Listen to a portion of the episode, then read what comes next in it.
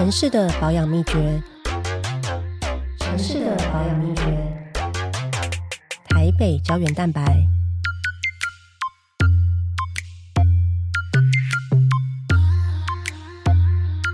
欢迎收听台北胶原蛋白，我是吴佩义。然后这一集呢，邀请到的是我议会的同事。然后呢，其实我办公室的助理比较多是他的粉丝啊，就是可能看他咨询影片看的比我咨询影片看的还要多。所以今天邀请到的是阿苗苗博雅。Hello，各位听友，大家好。我们这不是绿色和平耶？为什么为什么自动切换台语？我哎、其实我会习惯这样讲话、啊，对，，其实苗博雅的台语比我台语好，很难说。因为我有我有发现，因为我之前以为想说都姓苗了，应该台语不会好哪里去。后来我发现哦你讲的很对，对对，不好意思，嗯就是我说一种偏见了。然后，但我后来发现，其实他台语是他的自然语。然后阿苗是不是你跟吴峥还有亮君也有一个嗯 podcast 嘛？对不对对？仁爱路，四段五百零七号，五百零七号我们上班的地方。对，就是台北市议会的地址。所以说，就是今年我们我们都要选举嘛，都要拼连任，嗯，所以一定就是要继续留在市议会。当然是一定要这样希望啊，因为我这样才能够在议会里持续跟佩仪学习。学习哪部分？你说自拍吗那？我我我讲真的，对自拍我确实不会，但是 这自你也没有在学。习好吗？因为我讲真的我觉得我觉得你的问政啊是很有节奏感的。哦，哪一种嗯节奏感？就是你的目标很明确，因为我有看一些你关心的关心的议题，所以你有看我啊咨询有啊有啊？啊有啊，你说在研究室看电视转播，对对对，配艺译作的咨询一向都是属于我们办公室里面比较归类在必看的清单。哦，你有你有规定他们要必看，哦，我有跟我的幕僚说，就是在办公室的时候，如果说有会议的话，就要好，开其实我也是会坐在我办公室偷看你的咨询。对，然后我觉得 配艺的问政很有节奏，而且就是我觉得你的那个不是中央跟地方了，那叫问政跟地方很平衡，就跟你的文宣一样，充满了平衡的美感。所以我觉得这是一个我还必须要努力学习的地方，希望还有机会留在议会里面继天啊，续既。然一开始就给我来这种这么客套，真的这这这不是客套真的不是绿色，这不是客套啦，我是我讲话，我觉得我一向都算是中肯啦。对中肯的，所以就是我我不我不会去乱讲啊，就像我也不会去说什么啊，我亲眼在一场里面看过配艺的舞技，因为你没有在一场跳过舞嘛，所以不用去吹这种。但是但是我觉得你的文宣真的很漂亮，这就不在话下。如果还有不知道的人的话，请赶快去吴佩仪的粉砖去参观浏览，因为我觉得那个真的很强。然后可是你对地方的经营，我觉得应该算是我们至少烂气眼呢，我们这一代的议员当中。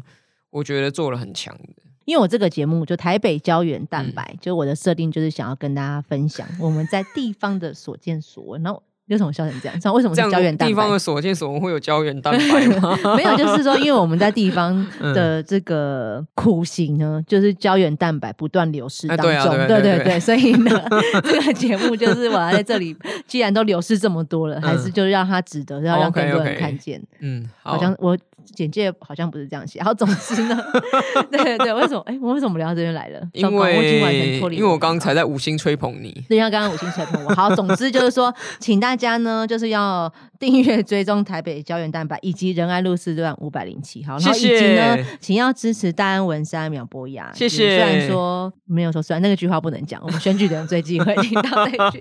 然后呢，大家要知道，然后嗯以及也要支持我，然后让我们呢，今年十二月二十五号可以继续留在对，要仁爱路支持佩仪真的。。如果我是507中正，万华的选民的话，我会相当的喜欢而且支持吴佩仪，就是一定会投给我，嗯，还是你会投给谢和弦？我会投给吴佩仪，因为就是我觉得我我我讲认真的哈，这个真的不胡乱，就是一个我们年纪应该差不多嘛，对不对？在我们这个年纪里，苗博雅小我一岁。啊，真的吗？没有，因为我之前天哪都一直想要跟你们不要装童年，是你纠正我的，你忘记？因为很多次我都跟别人自我介绍说可是我啊我们是同学，我们同学，他就说我们是同学吗？然后就一问一下学 号，我本来以为你，我都以为你比我小，就是我一直记不起来这，件事如果以貌取人的话，因为我觉得不 make sense，就是佩仪怎么会比我大，所以我一直记不起来。对，但是我对我就大你一届，但是也没有大多少。对，那我觉得佩仪在就是其实地方的经营，我觉得很多听友可能觉得很抽象，因为你没有去经营过，你可能真的不知道是怎么回事。然后中间有很多就是真的很像天堂路的地方嘛，然后你中间还有很多自己的分寸要去拿捏，而且这件事情对年轻人来讲本来就不容易，对年轻的女生来说更不容易。对，对所以我们要给认真的人肯可是。你知道我为什么要这么认真经营地方？为什么吗？我觉得这可能是你的特殊癖好吧。没有，当然就是说 我不会讨厌，对，嗯，然后里面有我喜欢的地方，可是纯粹从政治现实的考量来说，嗯因为我是民进党的，嗯然后呢，二零一八年我是二零一八年参选，跟你一样嘛，嗯市议员这一届，那一年又是民进党最谷底的时候，然后我们在网络上面完全就是从头到尾就是逆风的。你知道我那时候 PPT 票选最希望落选议员第三名，真假的，所以前面是我嘛。不是不是，前面都是民进党的，哦好像梁文杰。然后因为那时候呢，我在《明报》有一篇专访，然后那时候嗯我讲说，如果批评柯文哲的话，那我也算是柯黑啊。反正总之就标题就是下说吴佩义我也是柯黑这样子。哦，是那我这个哦 PPT 整个就是被骂到爆炸。嗯，然后呢，我竟然就是，我记得我最希望落选第三名，前面好像梁文杰还是谁之类，还是简哇苏培之类。然后我想说啊，我就还没有，啊，这些都是高票了。对啊对啊，这样苏培也是非常高票嘛。对，我就想说对苏，培是高票。不是啊，有当选才有落选，我都还没有当选，是要怎么样落选？然后呢，哦，那我就嗯不是议员哈。我想说，哇，里面因为有有入围那个名单的，好像只有我是新人。候选人，就只有我还不是嗯议员这样。嗯总之就是那年就是逆风到一个爆炸。然后呢，我又叫做小英女孩，对不对？你记不记得 那一年就小是英栽培，对对对，小英栽培，对我又叫做小英女好，我又是民进党，所以我完完全全就是知道说空战不是我那一年的场域，就那个嗯游戏不是我那一年可以参与的地方。这样嗯在那边我是完全是劣势的，所以我就非常的认份，知道说我们只能蹲下去。对我，我只能就空战跟陆战，其实在策略上面本来就是应该有所平衡跟调和。可是那一年，因为我是民进党，嗯然后我也是小英女孩，嗯然后那一年叫做二零一八年，对，然后就是姚文智连抱个猫都要被骂到爆炸的那一年，可是新人打陆战又更难了，很惨你又没有对资源，没有错。所以呢，其实我已经跑了，我那时候已经跑了，我提前一年多就跑了，我就辞职党部工作辞掉，就开始下去跑。然后呢，大家可能想说啊，民进党的那应该就有很多资源，然后地方上面可能都有人可以带啊，什么等等。没有，其实我也完全没有，因为在民进党里面，我们初选其实是党内竞争啊，因为嗯议员多席次嘛，嗯所以大家会更加的去巩固自己的资源，会完全，然后就会前置，大家会大家都会监督说，哎，党部有没有不中立？党部有没有帮谁？有没有特别帮哪个嗯新人等等。嗯所以像我那时候我去拜访里长，我也是自己拿一整拿一本里长手册，一个人去拜访的，连我们进党里长我都不认识，哦就是嗯某人搞阿出来是这样。嗯然后我们我们因为我们在那边已经很久没有新人来了，嗯都几乎都是做稳定的，对，快二十年的议员这样子，所以那时候我们自己民进党的里长都吓一跳。就是我后来我认识他们，嗯听说我一离开，他们就打电话给党部说：“那你来接都不要哎。”他说：“因为我跟你讲，那时候我就害怕说我进去，然后不知道哪个是里长，还要问说：‘哎、请问哪个是里长？’这样嗯真的太瞎了。对，所以我在门口我都会先打开那个里长手册，照片对对，我就先再 check 一下照片。我希望我可以一开门就立刻可以跟说：‘哎、李长好’这样子。嗯然，后就我一开门，总都找不到跟照片长一样的。因为李长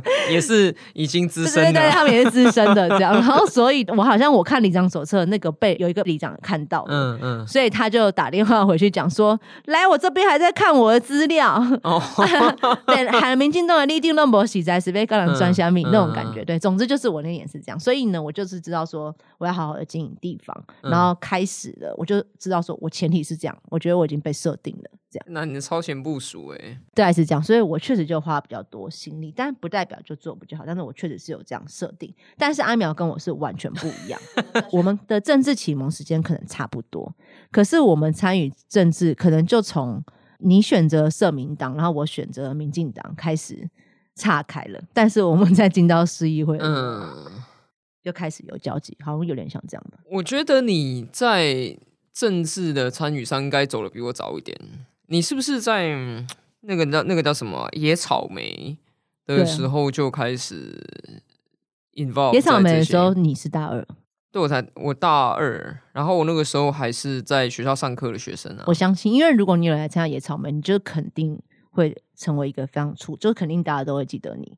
就是我有，可是那时候你我大学为什么没有？你怎么可能没参加？因为我大学是边缘人哎、因为就是那种呃，连系上的事物都有点懒得参加。我也是。啊，然后还是你那时候都在谈恋爱，对，然后还有运动击剑。你就整个狂热的击剑，你那时候参加社团嘛，对不对？我因为我高中的时候是班联会嘛，然后我那你是不是班联会主席嘛？嗯对，所以我觉得我大学应该是有一点想要反叛，想要对走一个反方向，想就觉得现在想要说，过自己的生活。对我高中的时候好像已经玩过已经太政了治了，这对样，所以我我上大学的时候想说啊，那来认识一个新的运动击剑，然后而且谈到法律的课业也蛮繁重的嘛，我天资又不聪颖，所以就 好好的在学校里面。比柯文哲高而已。我是没有在长大之后还沾沾自喜说我们智商，因为你知道，真的了解智商是怎么回事的人都知道那个那个那个这个长模，对对对，今天不用解释太多，反正他高兴就好。那可是我大学的时候，其实对于野草莓说我还记得非常清楚，就是那时候你们在那个自由广场对，那边静坐嘛。然后为什么我会记得很清楚呢？因为我们当时在徐州路法学院上课，那时候好像是上应该是上行政法还是什么的吧。然后蔡宗珍老师哦，啊、就在那个讲说啊，这个他就没有在上课哦，这样讲他在讲法是不是？对对对，他在讲这个跟这个静坐有关的事情，然后他那时候好像讲了一个逐字逐句我忘了，但大意就是说，因为你们没有去坐在自由广场，所以你们才坐在这边嘛，对不对？所以我就要在这边跟你们讲这件 事情。他这么激进，没有，蔡宗恩老师是一个，我觉得他的理念价值还蛮清楚的人，对，所以所以就是 OK，我就说哦好，所以今天要来讲这个，我当时还很 怎么讲，因为我我是一在我们的这个 中华民国台湾的教育体系里面，功课好的学生大概十个里面有九个都是中华民国人嘛，所以我大概对对我来说，就是我在高中毕业以前的意识形态，其实是真的是很很这套教材该训练出来的样子。因为我们小时候的作业本后面不是都写嘛，要蒋介石讲说什么要做个堂堂正正的中国人什么人啊，对啊，然后然后那个我们文组的历史又学得特别熟，历史课本上讲的东西又记得特别熟，那对啊可能太认真上课。好，那你后来发生什么事？后来发现我应该你是从呃福茂吗？不是不是福茂又太晚了，我应该是从那个马英九的第一任的时候，然后就是，然后就是这些垄断、反国光石化这些，接连的事情出来了吗？对接连接连着的事情，就是因为毕竟就是我觉得台大法律的很多人都觉得说，哎，台大法律是不是绿的还是怎么样？但我觉得其实不是，因为它其实在里面讲的东西就是哦，现代的法治国家应该是怎么一回事，它很简单。那所以如果以当时大学生的我来看到说，哎，奇怪，为什么现在政府作为跟我们在课堂上学的东西差距这么大？像包括我刚刚讲的那个野草莓，那时候老师在课堂上讲那些，然后觉得哦，对啊，为什么这些这些学长姐 要去静坐？然后大家是在吵什么？然后包括那个那个时候不是有那个圆山事件嘛？就陈云林来，对然后什么铁铁门拉下不准放音乐，然后拿了一根旗子，手指被掰断这些事情，他就说哦，对，所以这个政府讲的跟我们觉就英然跟实兰差太多，所以嗯才会慢慢逐渐的不只关注到这些事情啦。啊，当然也会开始去发现，哎，很多事情跟我们以前在学校学的哦，高中以前在学校学的，我们想的，或者是我们被 被告诉应该这么想的是不一样的。对，所以我的政治启蒙其实应该是在差不多大二大三的时候，就是也是马英九当总统之后嘛，所以差说他是台独教父，真是当之无愧。真，的，我们都看一下讲说马英九误我一生，马英九培养了一群新的台独政治没工作者，有错，马 对，英九都把我们从我们本来的生活轨道里面就拉出来，让我们不得不百分哦。之百的关注对对，他，因为他坐在总统府里面。，所以追随佩仪的脚步了。这样讲也没说错。但是你是我第一次看到你的时候是在就是三一八哦运动的中正一分局前面。其实那时候那时候我在你的大概五 五五六个人的。这这个距离对我大概有去我在你旁边，啊，佩仪座有到场关心。没有，那时候我也是学生啊，对啊不不是不是，那时候我已经毕业了，你那个时候只那时候我在小英基金会上班，哦还没有到民进党，嗯但但是嗯我们那时候是翘班的嗯那几个礼拜，到场关心。没有我就没有到很关心，我们没有没有通报主管，我们自己去的，嗯真的哦在你周遭这样，嗯，然后呢，我就有被你震折到，对，为什么？因为我记得那个时候好像是不是有发生民众呃对媒体对记者有一些不满，类似像这样，因为民众有一些冲突。现，民众发现有记者去撕掉民众贴在中正一分局上的标语，对，好像是这个事情，所以就就发生气冲突。然后呢，你那时候类似就出来，就那时候很很乱哦，你手上我记得也没有麦克风，没有，对，但是你就是提到因为我只是到场关心而已，对你就是突然变成一个你知道调解委员会的委员、哦，这样子，是是是，然后而且你好像还有报上名号，在大家我是苗博雅这样，嗯然后呢，后来是不是 PPT 上面就叫你是正义姐？我记得就是。那个媒体取的绰号吧，对，啊嗯变成正义姐，你知道？你记得那个是那是你的出道之作，有点像。出道吗？其实我在那个时候的想法很单纯诶，我只是因为啊，那天其实我也在上班，哦，然后你那时候是 Face 联盟啊，我在 Face 好上班，那时候苗博雅在嗯 Face 联盟上班，然后你也是对下班之后到现场关心，然后那时候我在小英教育基金会上对班，也是下班之后到中正医分局前面对。然后那时候我就是看到那个嗯，那叫什么？有点，因为已经有点要擦枪，有点有点要擦枪走火网络上。在传嘛，就是说公投盟有一个这个集会游行申请没有被许可，要被驱赶，然后大家去那边讨公道等等。然后我就在想说，哎、这会不会出事啊？所以就你去之前你就有这个心理准备，我觉得有可能，因为当时大家情绪很高可能，情绪很然后我就觉得说，嗯，我去看看好了。其实我也不知道到底哪来自信，我想我哪根葱啊，去看看。但是我就去，我就去了。然后去的时候，本来在现场的时候，就我还在吃东西，还没吃完餐，肚子很饿，就一边在旁边旁观说现在是怎样。就后来我就发现说，哎、旁边怎么一群人在骚动，然后有一个扛着机摄扛着摄影机的人被追赶。然后我就想说，哎、这不行哎，不能打记者，然 后这样子，这样子就是活动的形象会变得很差。对对，我就赶快追上去说啊，不然现在是怎样？现在是怎样？然后为了要，就是你知道，就确实是调解委员会的阿北，，对你，然后。你的非常像调解委员会。然后在当下，我们不是一直在，就是当时的审议式民主也是大家一直在讨论一个话题嘛。那所以自我介绍是必要的啊，就是你你总不能你要取得一个信任感，就是没我不是廖北亚，不是来乱的，我不是中正一派来乱的。对对，我就说啊，我是谁谁谁，那你们讲一下你们各自是谁，然后哎、你们要不要先说一下为什么？就是你你你发生什么事，然后你发生什么事，你们要各自讲一下？这样，因为我觉得其实就是说，好，现在我主要目标就是不要肢体冲突嘛。对，那大家都好好讲嘛。按按你说说哦，你说哦有人撕标语，那你那你呢？你是某某台记者，那你有撕吗？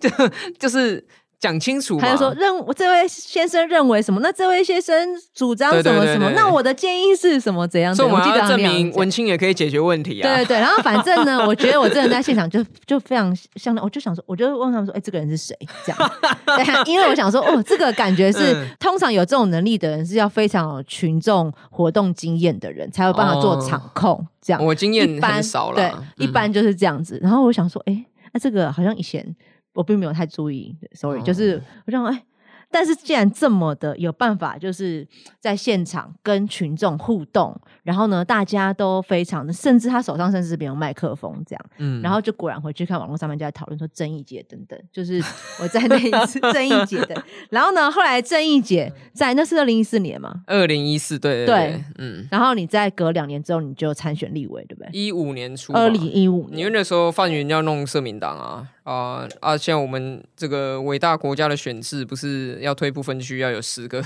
区域的提名吗？对，虽然那时候我记得就是范云跟吕新杰找我吃饭啊，殊不知就是一场鸿门宴这样。那时候哎，我们要组个党啊，那你要不要加入啊？要不要来选立委什么的？后来想想，当时也是蛮天真的，就觉得嗯，好啊，这事情是有价值做的。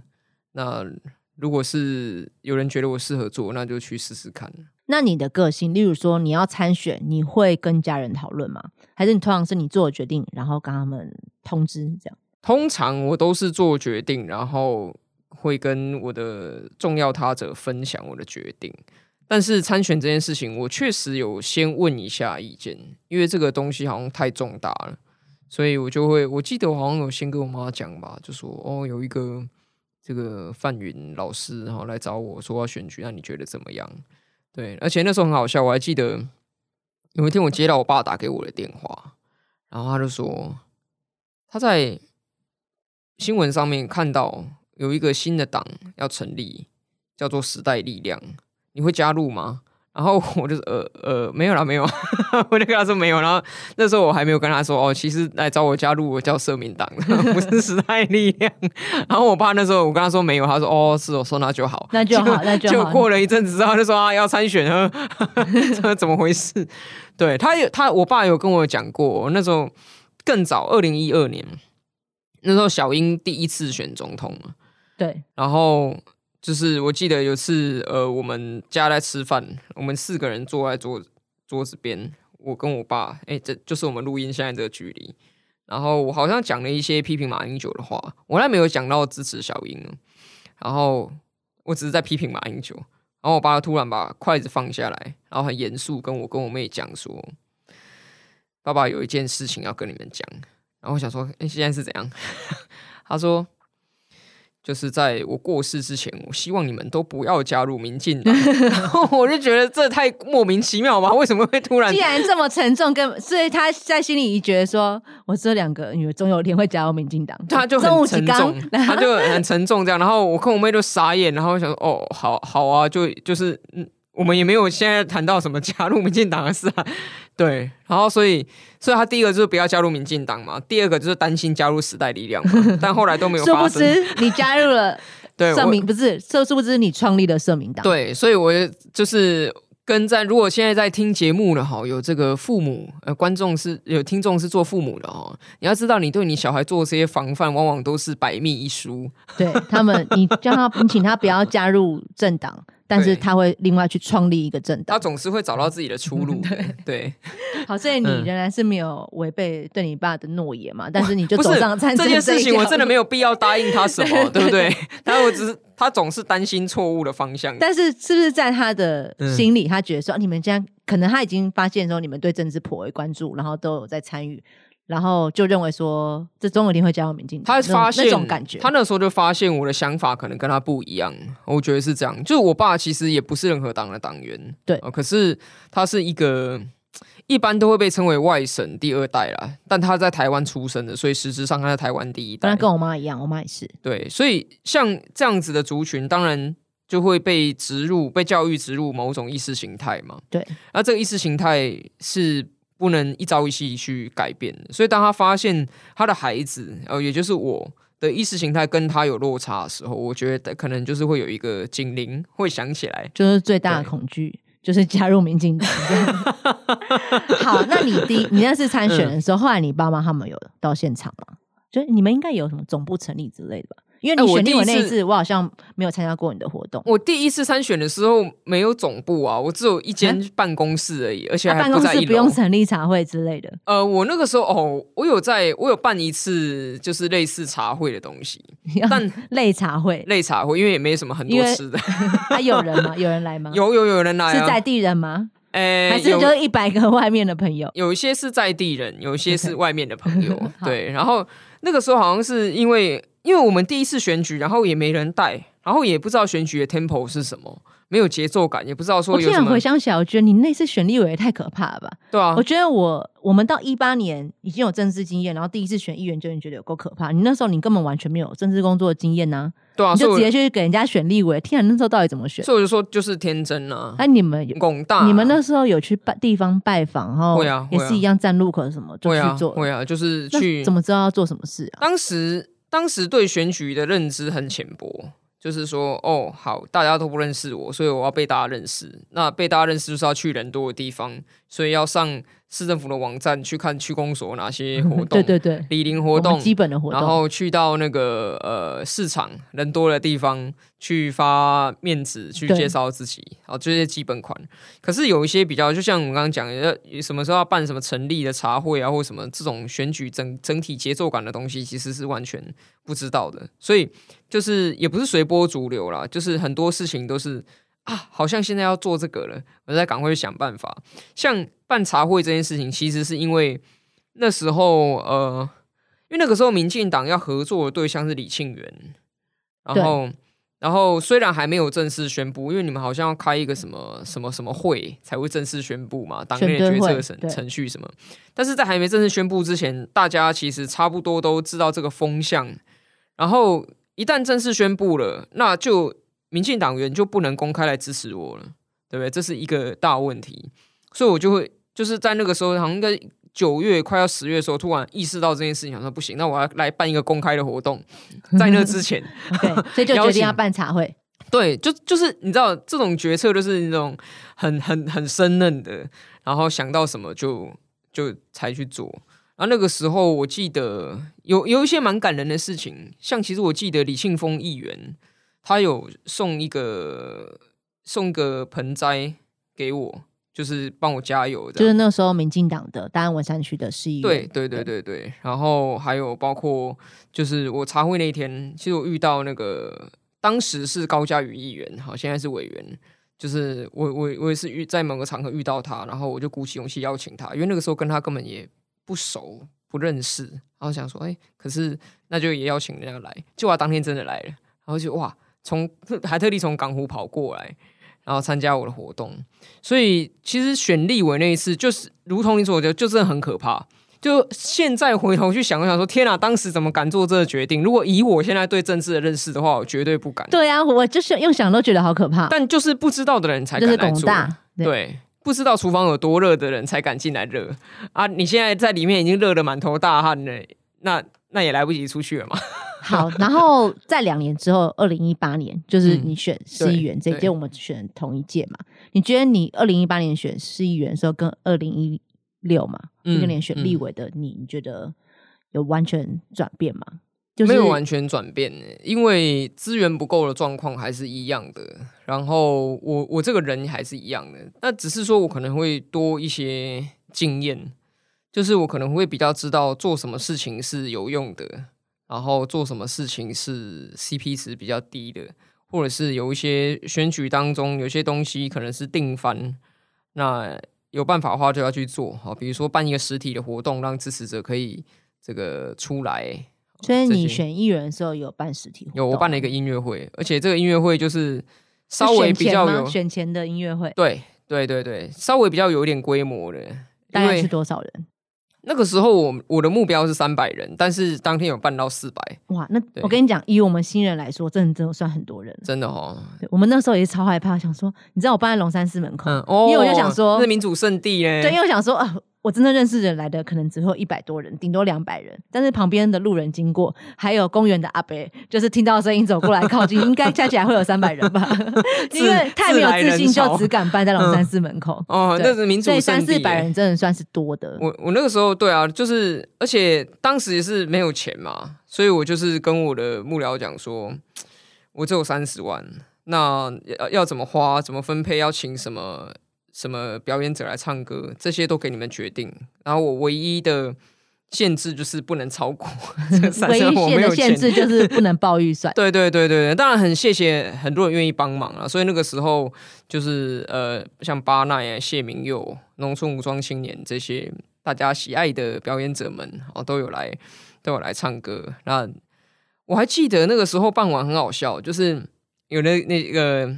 地方妈妈很热情的支持者就来跟我说：“哎，我很喜欢你办的这个活动，哎，都在唱歌，我觉得这样很好。因为他就是在讲说，因为一般参与的活动是那种一直就是助讲很多，然后社会贤达在讲话，然后讲完一定要讲那话动算的，对。所以你没有，你没有助讲。我有，我有一些一很少部分，像云林同乡会，因为同乡会的这个呃，大家都很挺我哦。你是云林人。我妈妈是云林人，所以我是云林二代。那同乡会的理事长就是有上台帮我助讲，然后我记得当天的助讲还还有另外一位，就是一个里长候选人，他才那个时候才二十六岁，比我还年轻。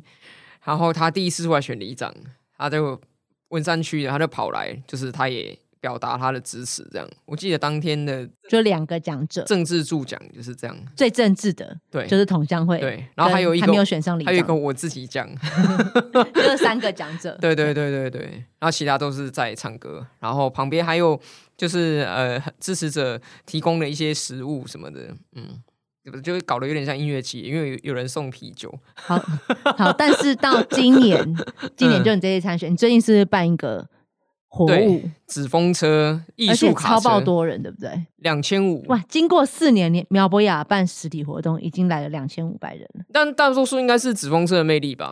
你知道那个真的是前面真的是曲折哎、因为唯一的档期是中秋节那一天，对，因为现在火舞超难敲的啊，对，唯一的档期只有中秋节那一天，你是你办在中秋节当天哦，当天真的相当勇敢。对，然后但是因为就是唯一的啊，如果我不要就中秋没有节，台北不是空城吗？对，然后所以我就想说，天哪，会不会没人来？我真的其实我超担心。难怪，因为我很少看苗不了在社群上面 PO 那么多活动的宣传，同对，就同一个活动宣传两次，询影片。我想说，哎、这个图还做了好几张我，超级担心。然后我连椅子要租多少条我都拿不定主意，就是就是呃，我一开始我幕僚就提出说，那就先租一千条。说好了，好了，那万一一千人都不到怎么办？很紧张。但是午夜梦回又觉得说啊，万一爆场，然后来的人没有椅子坐，那不是完蛋了？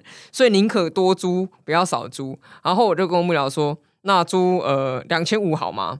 然后他们就露出一副呃，因为你租椅子要钱呢、他们说好了，那就两千，我们努力一下。然后结果当天就是，反正我们都是椅子真的都排出来了，然后还有人站着，所以应该所以是超过2500两千五百张椅子坐满，对还有人站着，对对。然后我就觉得，实嗯，力成长很多哎、哎，就是纸风车太厉害了，纸风车对纸风车它本身也有魅力，因为他们会自带人潮人流进来对。对对对对啊，所以不能说都是我了，只是我觉得那个对我自己来说也有一个，我预先没有想到，但是我当天有感觉到说这是一个有点类似梦想成真的感觉。因为我刚开始出来，二零一五年的时候，哎，拜托那时候我什么都没有，我这助理只有一个，然后一直走到现在，然后我有一个团队了，然后我竟然可以办一个两千五百人的活动，这个是我真的从来没想过，哎，就我我后来回家想想说，我以前有想过这事会发生吗？其实并没有，我甚至也没有想过我可以办纸风车的活动，就这这一切都是发生的，让我觉得说，天哪，我做得到吗？哦，我做到了。而且我自己都，我当天在那个台上，就前面有一个短短的讲话机会的时候，我看了台下，我想说，真的假的？这到底多少人？我分辨不出来，因为我也没看过这么多实体的人场人潮出现在我自己办的活动里啊。然后那天，而且小朋友超级多。是我看到超级多爆多小朋友出现，我想哇天哪，这个真的是台湾的希望，因为台湾真的有小朋友 很多这样，然后对，所以我自己都我自己都被感动了。老实说，这是一个很奇很奇妙的体验。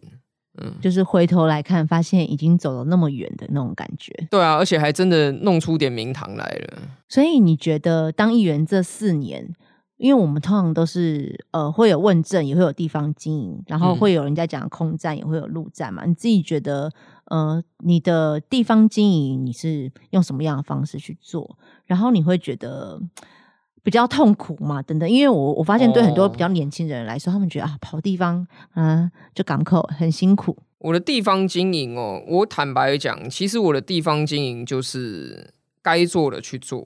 这这这，看这听起来好像柯文哲会讲的干话，但我不是那个意思，就是就是有些基本款要做到的，我们都去做到啊，不管我们资源的多寡，不要太叛逆，对，就是说呃，比如说这个我们该有的礼数，我们就做到。哦，然后让人家让人家觉得说，哎、我们是诚恳的，比如说中秋节的摸彩品，你会送吗？会，因为我。觉得是一种，就是对于民众来讲，不不是在你那个奖品的大小啦。像我的有些摸彩品，其实也会被嫌弃啊，就是说啊，你怎么送这个没有很好的？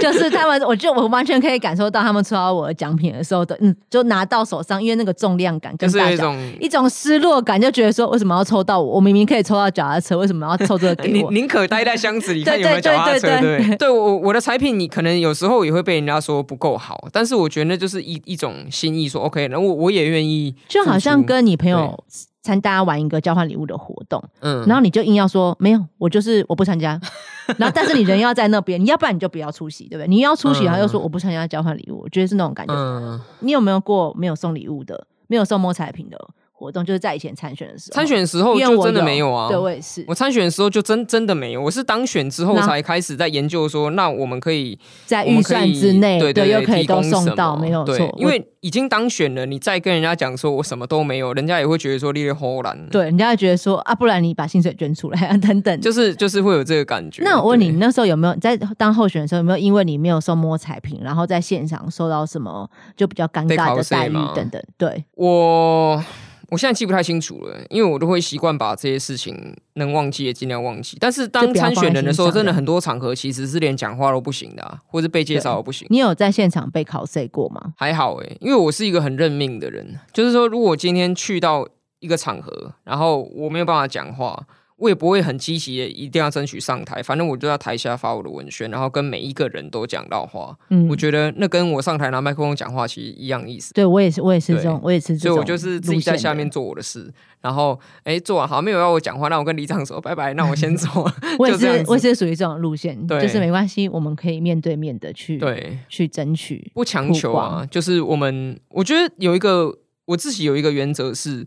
我们出去外面做事，然后跟别人相处，那尽量不要让别人为难。对，就有时候也不是说人家要欺负我们啊，只是他可能为难嘛，就是因为他不止面对你，还要面对其他的参选人，对，然后还要面对现任议员的压力啊，等等等等，他可能真的会被找麻烦。嗯，我觉得那个摸彩屏，我那时候当参选的时候，我也是没有送摸彩屏，然后我本来一度也有想说。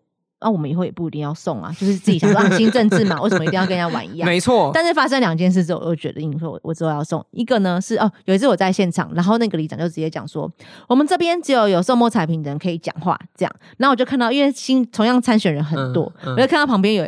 那是国民党的新人，他立刻现场掏出一千块现金，说他现场捐这个，对对对，然后一个包红包，然后呢，大家大家就现场欢呼拍手这样。然后我那一天就我觉得这完全是无法接受的事情，就是他如果比我拿出一千块，我可能觉得还好，他一拿出一千块我就走了，这样我想说拿一千块还可以讲话，谁稀罕跟你讲这个话，这样就走。然后但是呢，就是我是有一场是那个里长是因为我没有摸彩品嘛，可是他又想要让我上台，他是人人都让他上台，属于那一型的，所以他就拿他自己准。备的奖品让我来抽奖，这样不要让民众觉得说啊，我没有准备礼物还敢来。对我觉得就是因为那次，我觉得说啊。人家做成这样，然后呢，还有一场是我们不是有时候会送水嘛，嗯，然后呢，我有送水，上面有贴红纸，然后里长就把那个当成是我的摸彩，我是摸彩，抽到一箱矿泉水，跟你讲是一箱矿泉水，然后呢，我摸完彩之后，然后他说，哎，吴佩仪有准备礼物，然后颁奖的时候，那个我拿起来，我这个脸就是太重，因为一箱矿泉水很重，我完全觉得对那个民众非常的抱歉，就他把我的那一箱水拿去当我的摸彩品。对对对，所以哦，这个真的很好笑哎。对，我就有发生过这几件事，我就觉得我真的不需要为这件事情在困扰自己了。对，就是所以，比如说我预算抓在一个之内啊，尽量可以做到，就让大家的这个活动不要让人家不方便，然后也不需要去特别突出。就你讲的，就是我们能做到尽量去做，嗯，样真的做不到也不用去强求。我觉得就是画一条线吧，就是我们没有对价关系。对，就是有像有一些抽奖，它可能也不限制你一定要不一定是票权，对，你才能那个嘛。那我也不会说抽到，也不会跟他讲说啊，那你这次要盖给我。反正我我觉得就就是一个我自己心里面画的线，就说我不做违法事。那这些人情世故的，我们要去拿捏，也不要让人家觉得，因为有一些，我想不要，我们现在要如何讲话又不能指名道姓，有些你是指。哪一些呢？对，就是就是说呢，就是其实我们要推广我们理想的时候，对，不要用一种指责别人、让别人觉得很难堪的方式去推广我们的理想。比如说，我我讲到彩品这件事情，就是我可以不送啊，但是我不需要为了标举我不送彩品很清高，所以就去踩其他有提供彩品的议员或是里长说哦，他们这样做是道德上错误的，因为其实，在法律允许的范围之内。哦，就像每个人都会发小文宣啊，对，那我不会说，因为我发的小文宣是很便宜的，是便宜的面子，然后我就自然的比发那些很贵的文宣的人高尚。就是大家当然可以去讨论说，选举的经费的无上限对于政治造成什么影响，这是一个非常值得关切的问题。但是当我们在讲这个的时候，不需要去把它讲成说啊，你们这些有办抽奖的，通通都是在笼络选民啊，用一种很 low 的方式，或是怎么样？因为我觉得一个理想要能够推动，最重要的还是你要有共好或是双赢的概念，人家才会愿意来跟你。比如说我们在讲说这个。这个产品，我我提供的产品当然是比较呃便宜的，是或是有时候会被人家嫌弃不够贵重的。但是当我我们可以为这个东西赋予一个意义，就是说我是礼轻情意重，那我情意重是重在哪里？我讲给你听啊，比如说我送的是一个水壶，OK，然后这个水壶呢是希望提醒大家，就是呃每天要记得多喝水，因为这对身体健康很重要。然后给小朋友带去学校的时候用，那我们这个选用是台湾制的哦，所以上面没有什么会造成不健康的影响，大家可以放心的使用。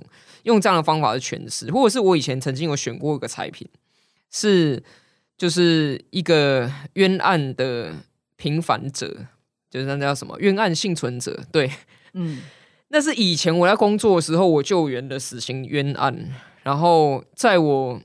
反正后来他成功的被平反，就是法院的判决认证他确实是被冤枉的，所以他被放出来了，没有没有被枪毙哈。那他被放出来之后，他就回乡务农，就真的回老家种田。他种出来的米，后来他就自己就也很可爱了，他就自己还做了一些包装出来要卖这个米这样。然后我就跟他说：“那你这个米怎么卖？”然后想说：“哎，他在我产品的预算之内，所以我就去采购他卖的米，然后拿去抽。”然后抽的时候，就是如果有人问他说这个米的来历是什么，我就跟他讲，这也是一种，就是我们也可以透过这个去散播一些我们想要让大家知道的故事在后面，就不用去不用去讲说啊，这些都是很肮脏污秽的什么什么，所以我们要打倒他，然后 这这不会成功的啦。对，你可以。转换一个形式，或赋予它一个新的意义，不必然说啊，我们是新政治，然后所以所有旧的都是邪恶的。不必然啊，而且你看，在讲新政治最大声的人，他们现在做了多少过去他们自己批判的事情？你是指民众党吗？很多啊，就是 在那边讲说啊，你们都是哇正二代，什么要怎么样？就我自己提名一堆正二代，对，然后又说什么哇，而且是 logo 搜狗的正二代，正二代也是有分，就是还是有不同品质 的，跟一般人一样，都不同品质。对，然后还说说啊，你们这些旧政治啊，都跟那个黑金挂钩什么？就我自己提名一堆，就是有前科的，或者是蓝绿都不要。的派系，你捡回来自己提，那我就觉得，你看，你你前面讲的这些，都只是在吹嘛，那后面自己做是怎么样呢？所以真的出来参选，或是跳进地方政治里面，人家说水很深嘛，嗯，那其实就是每一天，或是你每一个行为，都是对你过去标榜的价值选择的一种测试，对，跟检验，对不对？我我想要问，就是我们在地方。你会不会觉得说，你遇到的是对象是长辈居多，就是上一个世代居多？嗯，因为毕竟在社区里面，年轻人因为大家都是农工商嘛，基本上出去上班，回家对他们来，就在我们是原子化的生活啦。我们这个时代 基本上家是一个休息的场所，对，他可能不必然跟他的社区会有所关联，对不对？那我们要去参加社区活动，可能比较遇到是比较上一个世代，就长辈世代，我们父母这个世代的人。你觉得你跟世代，就我们上一个世代的的沟通？你觉得会跟我们在跟同一个时代沟通？你觉得会跟长辈沟通？你觉得比较困难吗？尤其是有一些新的价值，对。然后跟你觉得你的性别的气质这件事，嗯，跟你的性别认同，一开始就他在还不熟悉你的时候，你觉得有变成一个第一印象的阻碍吗？我觉得一开始大家还不太熟悉我的时候，其实我的性别气质会变成一个很大的焦点嘛。那这个焦点会吸引了几乎所有的关注，然后导致其他的东西不被看见。像有人有时候很多采访这样问我说：“哎，那你是什么公开出柜的同志啊？你的竞选有没有因此遭受一些什么什么？”那其实当然在一些很偶尔的场合，然后因为是同志或什么，然后不被选民喜爱，这当然有啦，这当然有。会有人当面表达吗？哎，有哎，我在开始出来最早开始出来的时候，就是。像那种中秋活动啊，有一次在中秋活动，然后我们不是都会一排一排的去发文宣，亲自发，硬要挤进去这样子。对，然后就有我就看到有一个阿北，他的手就是抱胸，然后我在前 面距离他还有几个人的时候，他就在看我，然后我想说，嗯，那是怎样？结果当我发到他的时候呢，他就看着我跟我讲说，我不跟不男不女的人说话啊，我不跟不男不女的人接触。对他讲接触，讲然后他就手，他就把手藏在腋下下面。对对对对对。然后我看到就说：“哦，好，那谢谢。”我就请我的助理拿给他，然后我自己继续发下一个。这种小小的，应该说是小小的不友善，其实当然会发生的，不可能完全没有。但是对我来说，这个还好处理，嗯因为我当下其实只要友善的、有风度的，然后去就是就是跟他说谢谢，然后也不需要多跟他争辩什么，因为旁边的人看到他自然会知道谁对谁错嘛。因为我相信大家还是有辨别是非的能力，我觉得这都 OK。可是比较难处理也是说，你好像出来选，然后你是一个公开出柜的同志，人家就会觉得你只有性别证件，嗯他看不到你其他的证件或是其他的东西。那这个在我身上刚开始出道的时候更是严重，因为我身上谈的两个议题，就是一个是呃，大家会觉得你是不是就是要出来谈同性婚姻，或是你要出来谈死刑存废？对，那其实我们有很多其他的关于呃教育的文化的或是社服的证件，这是完全都没有人监督。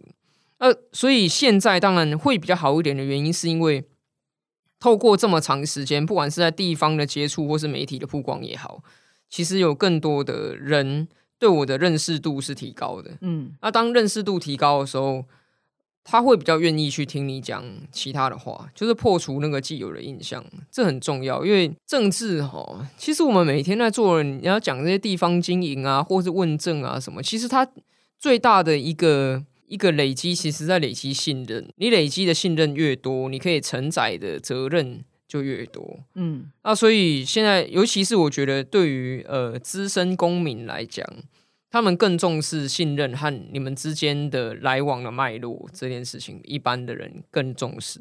就是对于我们这一代，我们可能会去习惯说，哦，讲一件事情先谈道理，啊，或者是 有些人是先谈喜好啦，不管，但他不太，但他不太会去看说这个人的来历是什么，或者是他以前有没有帮过我什么。对，但对于长辈来讲，好像大家会很去重视说，哎、我们有接触过几次，我在哪几次有看到你，或是我在电视上有看到你，我在什么场合遇过你，那你有没有记得我是谁？当这些建立起来之后，你可以去跟他谈更多你对政治的想法，他其实是会听的，嗯因为哦，我我我有看过你啊，我认识你，所以你讲的话我会听一听。呃，所以我觉得政治的累积还是重要的啊。对于长辈来说，他很比较难接受那种突然不知道从哪冒出来的人，然后告诉你说：“哦，这个世界应该要怎么样怎么样运转才是对的。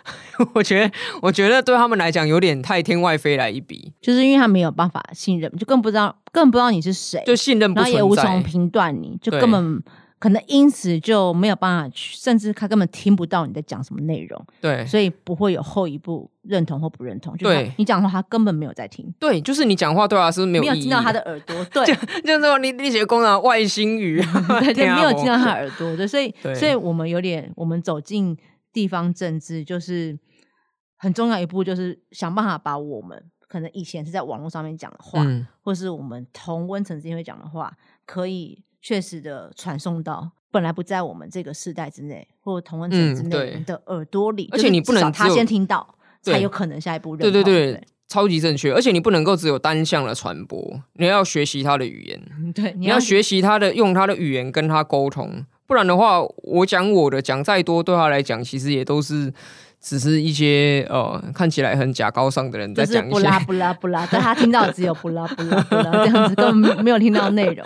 对啊对，啊，我们先想办法嗯走进他的世界。嗯。如果你跟我一样爱我们生活的这片土地，就让我们用不同的观点一起来讨论，怎么让台北增加更多胶原蛋白。想知道我的城市保养秘诀是什么吗？记得每周收听台北胶原蛋白。喜欢台北胶原蛋白，请记得按下订阅和五星评价，以及分享给你的亲朋好友们。我是佩意，我们下周见。